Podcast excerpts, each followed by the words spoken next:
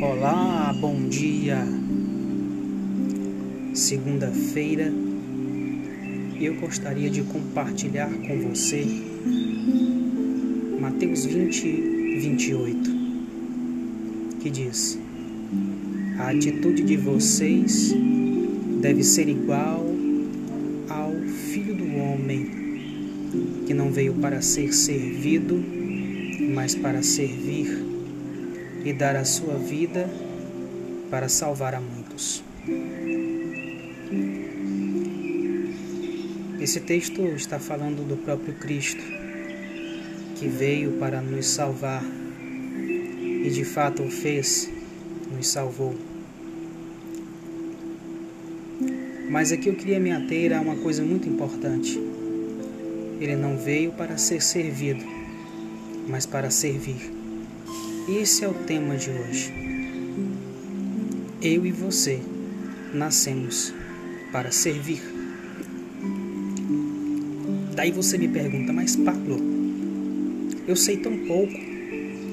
Tem muito mais gente capacitada por aí para fazer, para falar, para aconselhar. Deixa eu te dizer uma coisa. Você sabia que o pouco que você sabe, tem gente aí esperando, aguardando você falar, porque é justamente da forma como você fala, da forma como você comunica, da maneira como você vai fazer, que essas pessoas irão entender, irão compreender, irão ser impactadas, irão ser direcionadas às vezes pode ser uma habilidade, algo que você sabe fazer, você pode ajudar alguém. Às vezes pode ser um conselho que você tem a dar. Às vezes pode ser simplesmente um favor que você pode fazer para essa pessoa. Mas o nosso propósito é servir.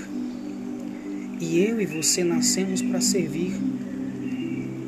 Pense em quantas experiências maravilhosas você deve ter vivido, quantas dificuldades ou que você passou e você venceu.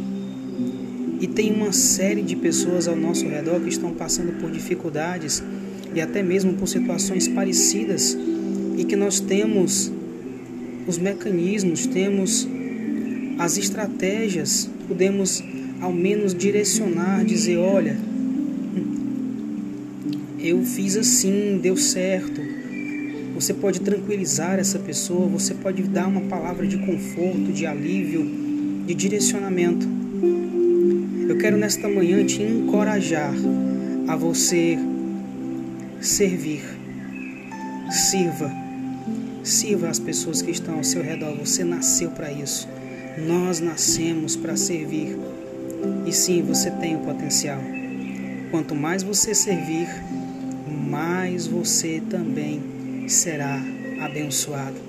Que Deus em Cristo possa te abençoar, que você entenda que servir é o seu maior propósito aqui nessa terra. O seu amigo Pablo Anderson Moraes, uma excelente segunda-feira, um forte abraço e que Deus nos abençoe.